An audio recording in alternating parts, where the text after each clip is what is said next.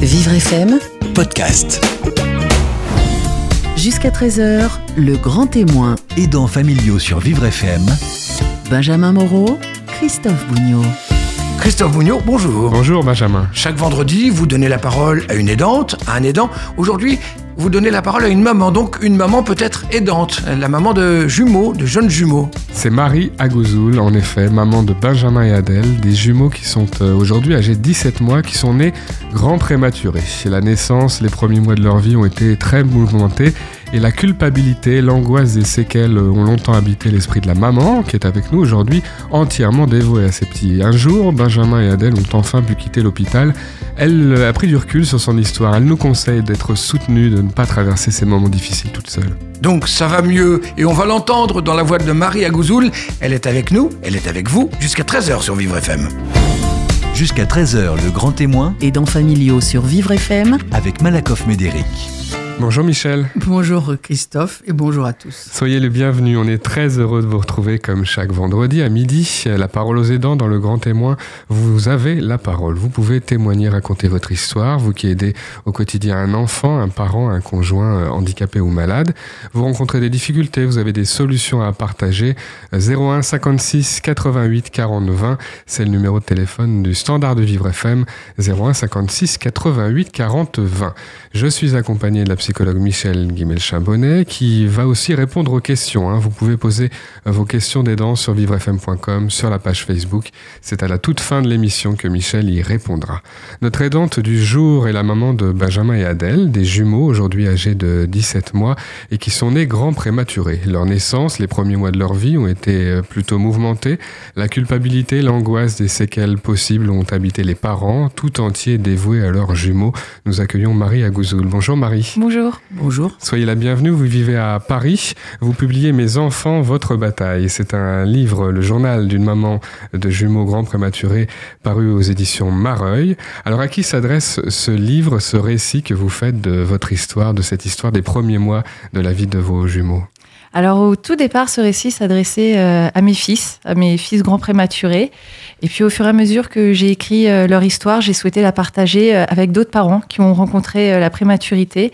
Et puis plus largement avec toutes les personnes intéressées pour connaître ce qui se passe derrière les portes des néonatologies, euh, notamment aussi le personnel soignant. Des moments très forts, des moments négatifs, durs, et puis des moments quand même très forts aussi, hein, très Oui. positifs, avec les soignants, avec tout le monde.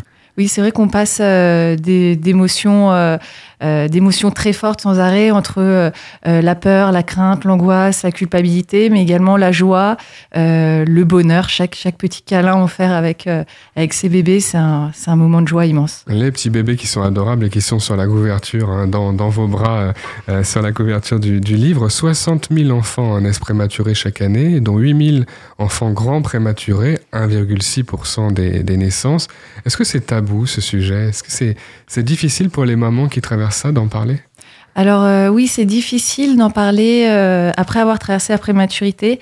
Euh, je, il me semble, hein, par rapport aux échanges que j'ai eu avec d'autres mamans, euh, que nous sommes beaucoup à nous sentir coupables, à avoir une culpabilité en nous, euh, quel que soit finalement le terme de naissance de l'enfant, le fait qu'il soit né prématurément, euh, on se sent fautive de ne pas avoir réussi à protéger son enfant et fautive de ce qu'on lui a fait subir à la naissance, de ce qu'il doit traverser. Hmm.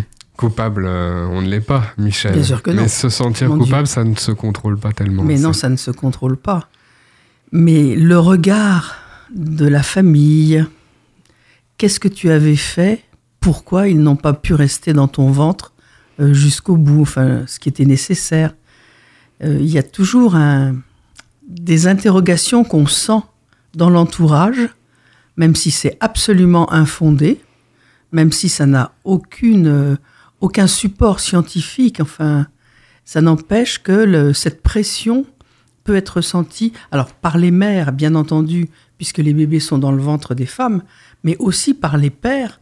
Qu'est-ce que tu as fait à ta femme pour qu'elle ne puisse pas porter vos enfants jusqu'au bout? Ça, je crois que c'est quelque chose qui est très fort. Et il faudrait vraiment qu'on change tous notre regard sur tout ce qui est de l'ordre de l'accident ou de la maladie.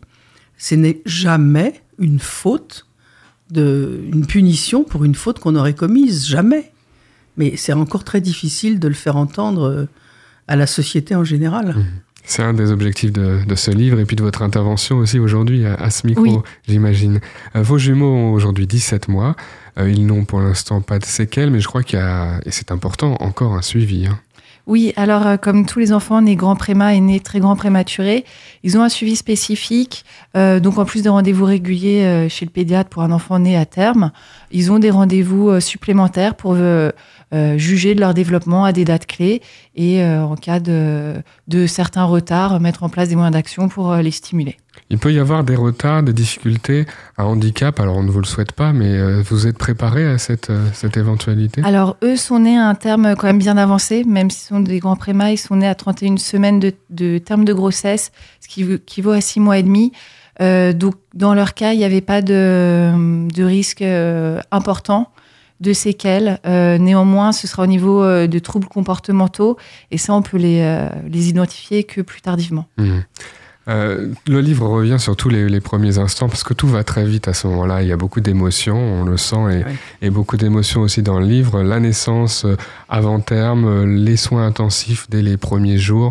Euh, vous dites qu'on est un peu sonné. Vous, votre mari, vous étiez tous les deux sonnés et puis les, les événements arrivaient comme ça. hein.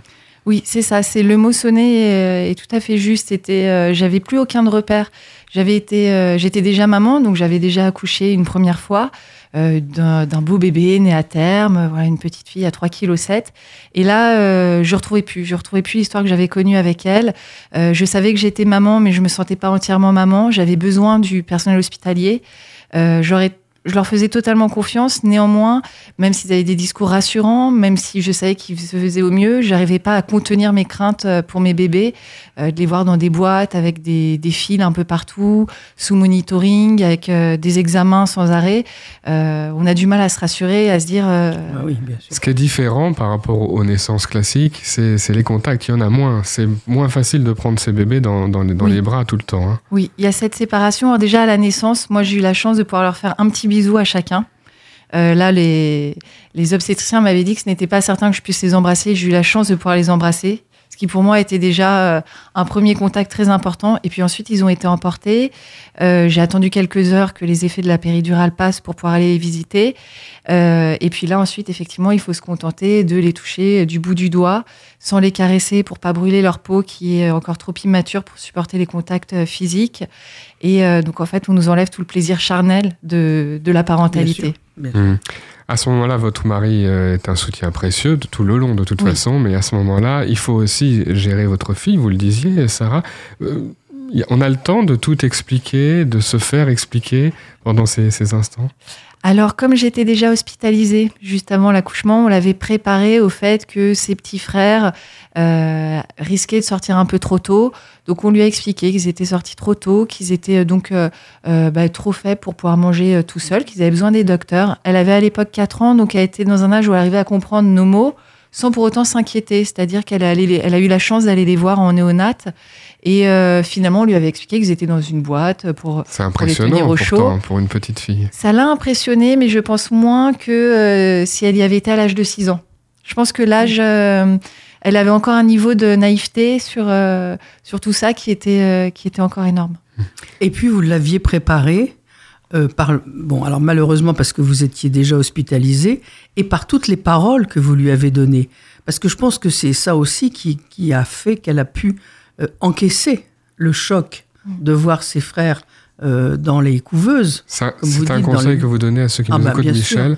Alors, on, s'explique tout, on prend le temps, on essaye, même quand Oui. c'est la, la, la, la- la grande tempête, le grand bouleversement euh, dans la famille. On, on prend le temps, euh, on explique. De toute façon, ben, dès, le, dès le moment où on est sûr d'être enceinte, on dit à l'enfant déjà présent euh, J'ai un autre bébé dans mon ventre. On, il faut qu'on attende longtemps pour qu'il puisse venir, etc. Mais on prépare l'enfant, bien entendu. Et on le prépare aussi mm, aux mauvaises choses qui peuvent arriver. C'est très important parce que c'est ça qui permet à l'enfant d'avoir les mots pour comprendre ce qui se passe. L'enfant, il n'est pas aveugle, il n'est pas sourd, il voit. Et même si c'était un enfant sourd et aveugle, il comprendrait quand même. Bon, mais il voit, il sait, il comprend, mais il ne sait pas mettre de mots, et donc il va mettre de l'angoisse à la place des mots. Si les parents, si les adultes mettent les mots, alors l'angoisse va s'estomper. Il peut avoir du chagrin. Mais ça, c'est le chagrin, ça fait partie de la vie. Ça n'empêche pas de vivre. Bon, donc c'est fondamental qu'on mette des mots sur tout ce que les enfants ont à vivre, y compris les choses pénibles. On parlait des premiers jours, la réa. Alors, il y a toute une histoire que vous racontez, puisque après, euh, Adèle et Benjamin sont installés dans des chambres individuelles plus classiques. Après, ils sont transférés dans un autre établissement à Neuilly. Euh, donc, les jours passent, même les semaines, et peut-être c'est la lassitude qui s'installe C'est-à-dire que la situation ne change pas, on ne rentre toujours pas à la maison, c'est toujours l'angoisse par rapport aux soins. Oui, effectivement, la notion du temps n'était pas la même quand ils étaient hospitalisés. C'est-à-dire que une journée pour moi, c'était l'équivalent d'un mois. C'est-à-dire que mmh. les journées étaient longues, elles étaient pleines de rebondissements, surtout les premiers jours. Et au fur et à mesure des semaines après le transfert, euh, bah, je commençais à être pressée de, de les récupérer chez moi. C'est-à-dire que j'avais compris que oui, ils allaient s'en sortir, qu'on était sur la bonne voie, que c'était qu'une question de jour. Simplement, cette question de jour, moi, me pesait. Je, je voulais être maman, je voulais les avoir auprès de moi. Euh, mais bien entendu, j'étais consciente que c'était pas que c'était pas réaliste, qu'ils ne pouvaient pas rentrer à la maison tout de suite, que j'étais pas capable de, mhm. de les soigner comme il le Vous aviez quand même l'impression d'avoir un rôle à jouer, ou est-ce que vous vous sentiez un peu inutile, puisque c'est ce qu'on peut on pourrait comprendre, hein, puisque mhm. l'enfant est transporté, il est touché par des professionnels, euh, il y a des soins, et là vous vous cherchez votre place. C'est un peu les deux, oui, c'est ça. C'est que j'ai cherché ma place. Alors, il y a, à certains moments, je me sentais entièrement à ma place. Euh, à d'autres moments, je savais que j'avais un rôle à jouer en ramenant mon lait maternel, en étant présente aussi auprès de mes bébés. Je savais que ma présence ou celle de mon mari, c'était les deux présences qui leur apportaient le plus en termes de, de stimulation. Je savais qu'ils sentaient notre amour. Euh, mais néanmoins, il y a des moments où, bah, quand, quand, ils subissent des examens sous nos yeux ou, ou, quand ils font des bradycardies, donc des chutes de rythme respiratoire, là, on, on sent bien qu'on est inefficace. C'est-à-dire qu'on a beau parler, euh, on sait qu'à un moment, on a besoin des docteurs, que, mmh. que seul, on peut pas y arriver. Les soignants, Michel, ont conscience qu'il faut laisser aux parents leur, leur place de, plus en plus. Oui, je pense de plus en plus. Euh, les, les, familles, les parents sont associés. Euh, quand vous dites euh, on faisait un examen devant moi, ça c'est nouveau. Parce qu'il y a encore quelques années, on vous aurait demandé de sortir. Donc oui, les soignants commencent à, à, prendre conscience que effectivement la, la place des parents est fondamentale et que eux ont les gestes, les paroles aussi bien sûr, mais que les parents vont avoir un rôle tout à fait euh, important du point de vue de la construction de l'enfant en lui parlant et en, l'assurant de leur présence. Mais c'est-à-dire que c'est même pas pour être gentil, c'est que ça va aussi aider euh, l'enfant. Euh, mais ça aide l'enfant à, donner de la force pour tenir. Absolument, et ça, ça l'aide à guérir, à, à, se consolider, pour justement pour pouvoir sortir de l'hôpital. Témoignage de Marie aujourd'hui dans La parole aux aidants. On va se retrouver dans quelques instants pour la suite de votre histoire. Dans la dernière partie de l'émission, euh, Michel Guimel-Chabonnet répondra à vos questions Internet et Facebook. À tout de suite sur Vivre FM. Jusqu'à 13h, le grand témoin. Aidants familiaux sur Vivre FM. Christophe Bougnot et Michel Guimel-Chabonnet. La parole aux aidants dans le Grand Témoin. Chaque vendredi à midi sur Vivre FM, je suis avec la psychologue Michel Guimel-Chabonnet. Nous vous donnons la parole, vous qui aidez au quotidien un parent, un enfant, un conjoint dépendant, handicapé ou malade. Vous avez des difficultés, des solutions à partager. 01 56 88 40 20. Nous recevons aujourd'hui Maria Gouzoul, Mes enfants, votre bataille. C'est votre livre paru aux éditions euh, Mareuil. Vous racontez euh, premiers instants avec vos jumeaux, deux garçons qui sont nés grands prématurés. C'est Benjamin Adèle qui sont en photo sur la couverture.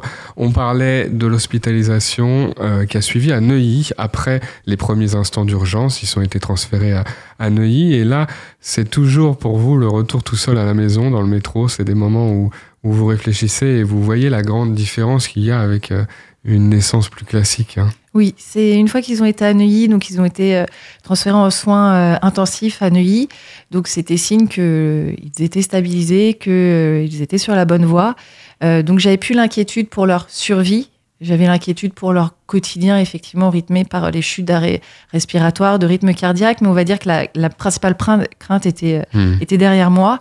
Et, euh, et là, l'envie d'être euh, d'être une maman comme j'avais été pour ma fille euh, grandissait, me rongeait, c'est-à-dire l'envie que mes que mes petits garçons soient chez nous, dans notre maison, dans notre confort, recouverts de bisous, dans leur petit lit. Comme tous les parents, vous aviez tout préparé? Alors oui, on avait quasiment tout préparé, quasiment. Il y a une phrase que vous supportez pas, c'est ceux qui vous disent euh, vous avez de la chance de ne pas être réveillé par les pleurs de votre bébé la nuit. Ouais. C'est quand même très maladroit. Je crois que c'est une des choses qui. euh, alors, cette, cette phrase était très maladroite. Et euh, c'est euh, une des choses dont je rêvais à l'époque, c'était d'être réveillée la nuit par les pleurs. C'était de ne pas arriver à dormir. J'en rêvais. De... Peut-être qu'elle a été prononcée par des gens qui ne dormaient plus du tout en même temps. C'est peut-être une circonstance atténuante.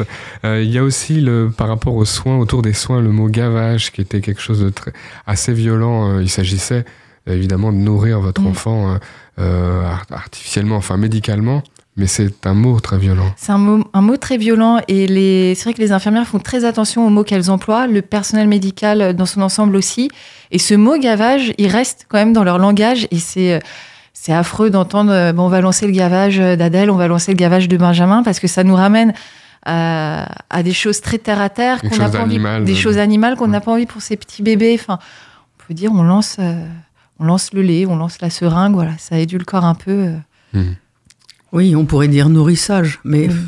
Tout, tout, tout nous atteint quand on est fragile, Tout- Michel Ah oui, oui, dans oui. ces moments-là. et- oui, c'est sûr. Les comment dire, tout, tout est source de blessures. Oui, Toutes les oui. paroles sont peuvent être blessantes. En même temps, et là, je, pour une fois, je vais prendre la défense du, des soignants.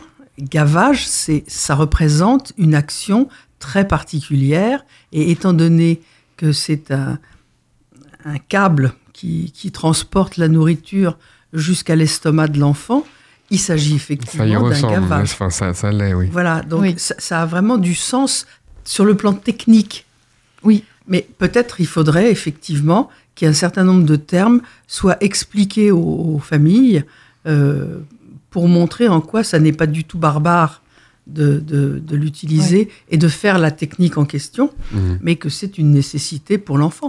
Vous parlez d'une rentrée, une rentrée où le père de vos jumeaux reprend le travail, votre petite fille de 4 ans retourne à l'école.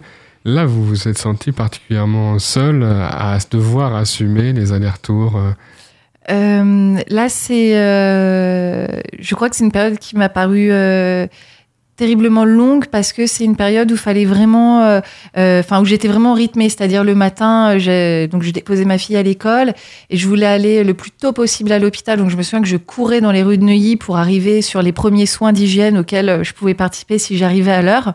Et là, tout se jouait à quelques minutes. Euh, parfois, j'arrivais dix minutes après les premiers soins d'hygiène. Il fallait que je réattende trois heures pour pouvoir y assister. Or, ces soins d'hygiène, c'était pour moi le moyen d'être maman. À ce moment-là, c'était pour moi le moyen de prendre le pas un peu sur le personnel, d'être d'être celle qui allait euh, baigner, laver, euh, laver mes bébés. Et puis euh, ensuite, bah, il fallait que je regarde ma montre euh, pour partir, pour aller chercher ma fille. Euh, et la culpabilité en me disant, mais euh, j'abandonne mes garçons, je vais les laisser euh, tout seuls. Alors, heureusement, je savais que mon mari y allait le soir après le travail, donc je savais qu'ils passaient peu d'heures sans la présence de leurs parents. Euh, mais voilà, j'avais l'impression d'être une mère partagée entre, euh, entre ces, ces trois enfants, ma fille d'un côté, mes garçons de l'autre. Alors, le sentiment de Marie, on le comprend, Michel. Euh, est-ce qu'on peut, est-ce qu'on doit être 24 heures sur 24 euh, au chevet de son, de son enfant? Est-ce que finalement c'est ça l'enjeu? Mais quand tout va bien, non. On est, on est même Et quand tout va content. mal aussi Ben oui, mais c'est ça. Quand tout va bien, on est content euh, d'avoir une soirée tranquille et sans les enfants. Et on est content que les grands-parents puissent les garder ou la babysitter. Euh, mais bon, effectivement, quand euh, quand il y a un problème, là, les choses sont très différentes. Mais quand vous avez dit, je courais pour euh, reprendre ma fille à l'école je- et je les abandonnais, enfin, on met beaucoup de guillemets hein, parce que vous n'abandonniez oui. personne évidemment. Mais euh, votre fille, quand vous la laissiez le matin à l'école, vous n'aviez pas le sentiment de l'abandonner? Non. Elle, avait son activité, elle allait elle aussi à son travail. Donc c'est là où on voit qu'effectivement, quand il y a une situation euh, difficile, ou quand la, santé ou la vie parfois malheureusement est en, est en jeu, euh, la culpabilité, enfin le sentiment de culpabilité revient au galop et on a l'impression justement de ne pas être à la hauteur, de ne pas faire ce qu'il faut, d'abandonner. Or, non, bien sûr que non. Euh, surtout qu'ils n'étaient pas abandonnés puisqu'il y avait du personnel qualifié qui les connaissait, en qui vous aviez confiance. Il y avait un, comme un relais. Et vous dites souvent, Michel, Voilà. dans cette émission, il faut prendre un peu de temps pour euh, justement tenir la longueur, être plus fort, euh, Ça, c'est sûr. Ça, aider sûr. mieux. Ça, c'est sûr. Aider moins pour aider mieux, on peut dire ça Euh, aider autrement pour aider mieux. Pas forcément moins en, en quantité, mais autrement, c'est-à-dire sans avoir l'esprit. Quelqu'un m'a dit à propos de sa mère, euh, il y a deux jours, ça me prend le chou et je ne peux plus rien penser.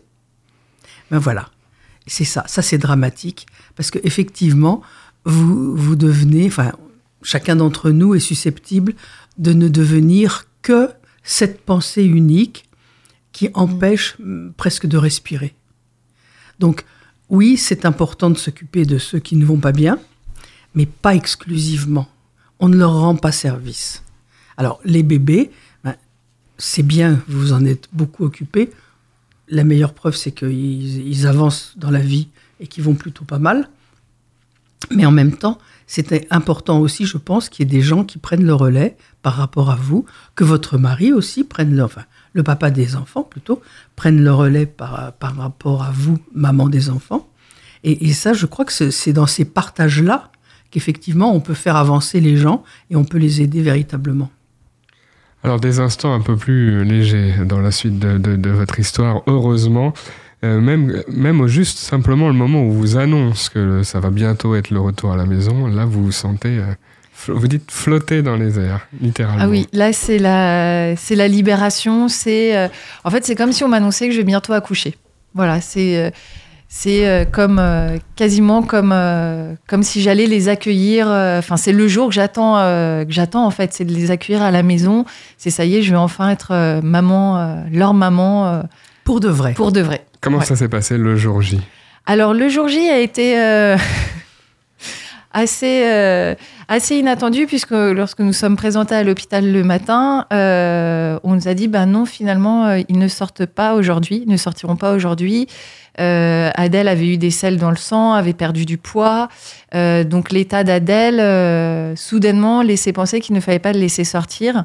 Donc je me souviens, ils me l'ont annoncé d'abord à moi, mon mari garait la voiture, il m'a rejoint. Là, je me suis mise dans leur chambre, je me suis assise sur le fauteuil et j'avais, j'avais plus rien envie de faire. Enfin, je savais pas quoi penser. Je lui ai dit, écoute, tu vas parler avec l'équipe, avec l'équipe soignante. Moi, j'ai envie de parler à personne. Euh, donc bon, finalement, euh, après discussion, on a eu l'autorisation de, les laisser euh, rentrer à la maison.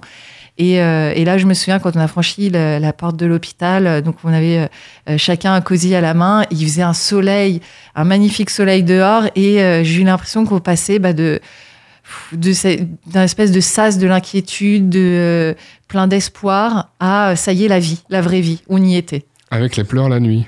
Avec les pleurs la nuit, voilà. Et- alors j'en ai encore des pleurs la nuit et même si je râle, euh, je me souviens que, j'ai attendu contente. ça, voilà, qu'on est chanceux, qu'on est extrêmement Il y a la chanceux. sortie dehors aussi qui est importante, c'est quand vous allez dehors avec la poussette double. Oui. J'adore ça, moi, les poussettes doubles, euh, avec les petits jumeaux dedans. Alors il y a d'abord eu, avant qu'on choisisse, qu'on choisisse sur le modèle de poussette double, il y a eu effectivement le moment où j'utilisais la, poussette de naissance de ma fille, qui était une poussette simple, et la découverte des, des passants qui voyaient non pas un, mais deux bébés dans cette poussette.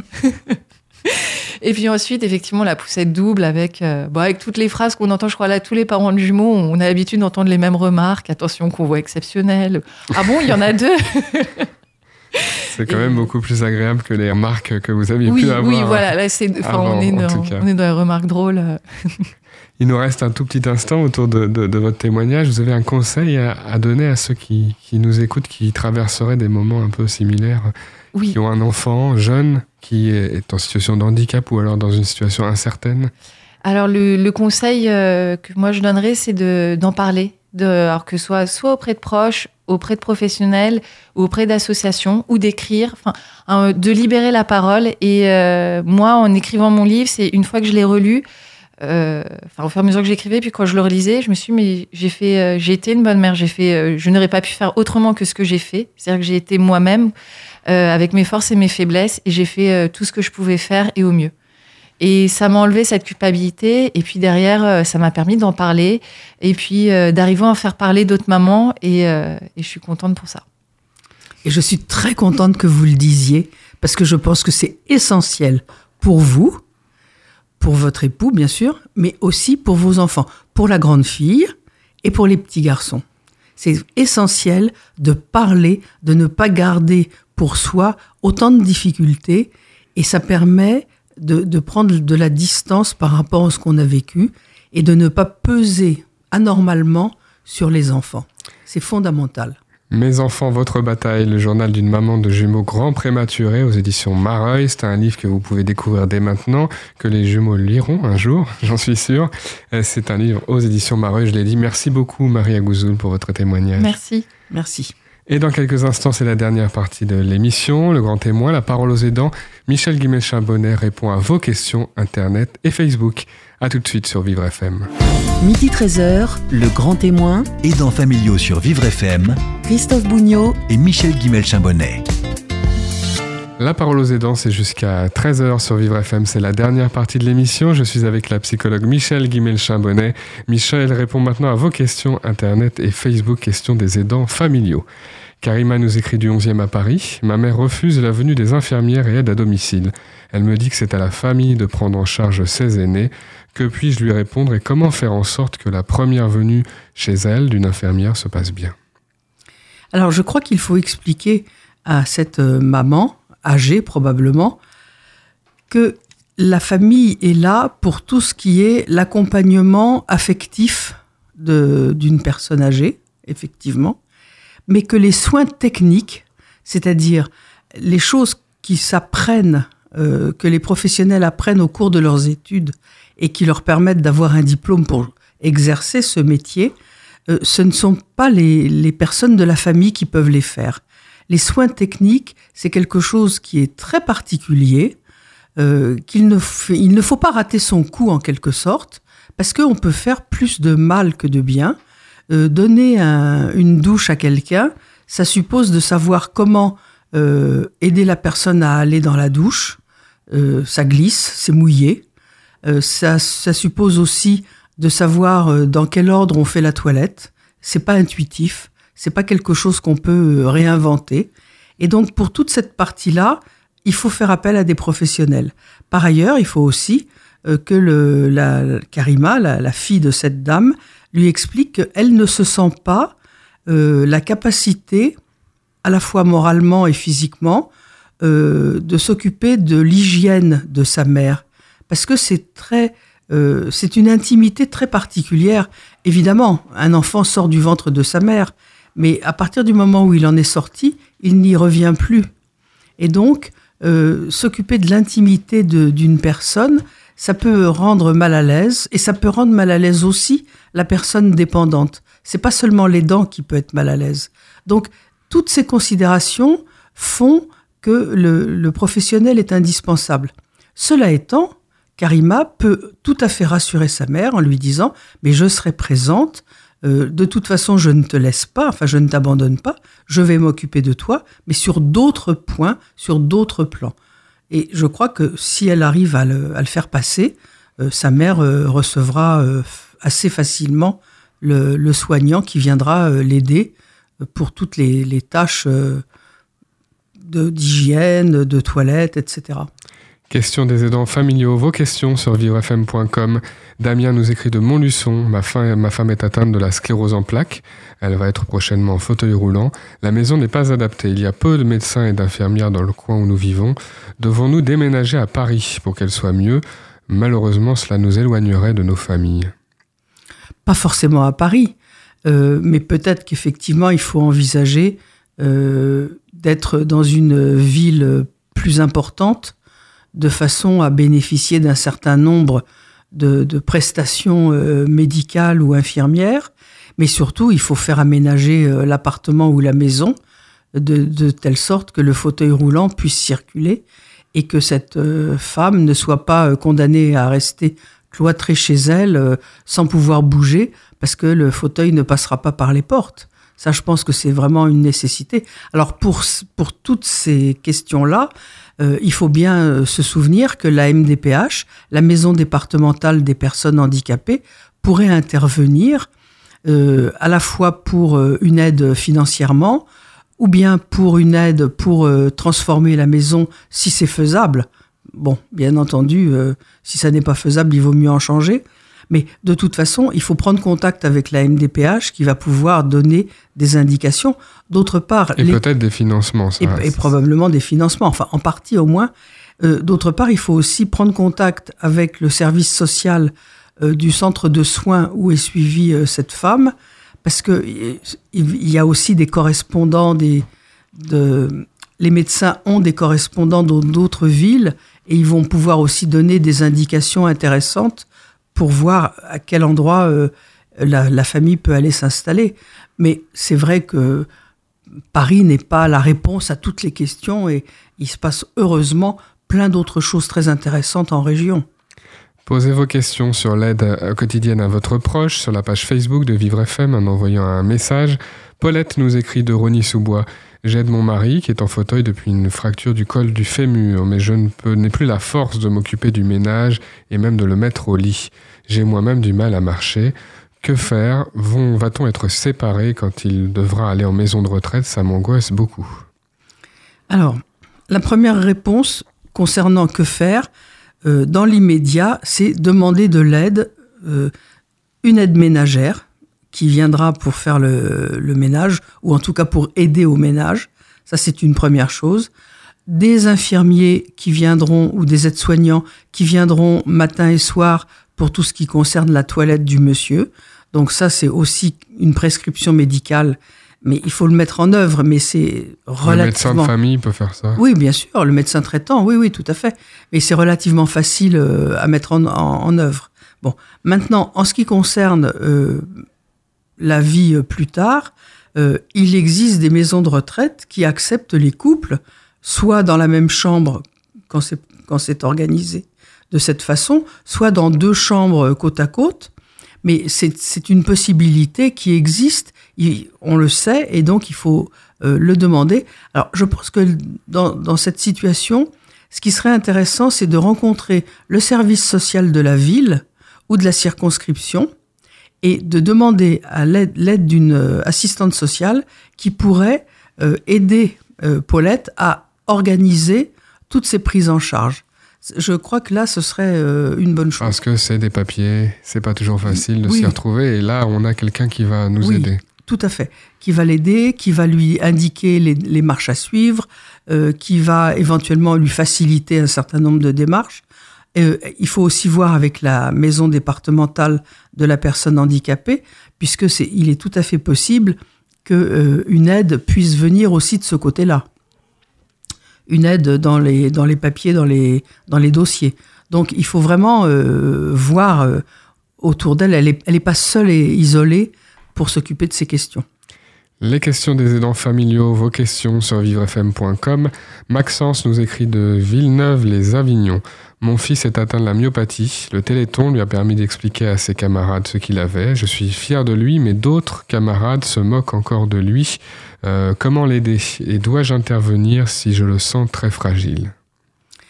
Alors, mais euh, c'est très bien. Je trouve, euh, je félicite ce, garçon d'avoir expliqué à ses, camarades. Ceux qui continuent de se moquer, premièrement, sont bêtes. Voilà, ça peut arriver. Et deuxièmement, continuent d'avoir peur parce qu'ils n'ont pas compris.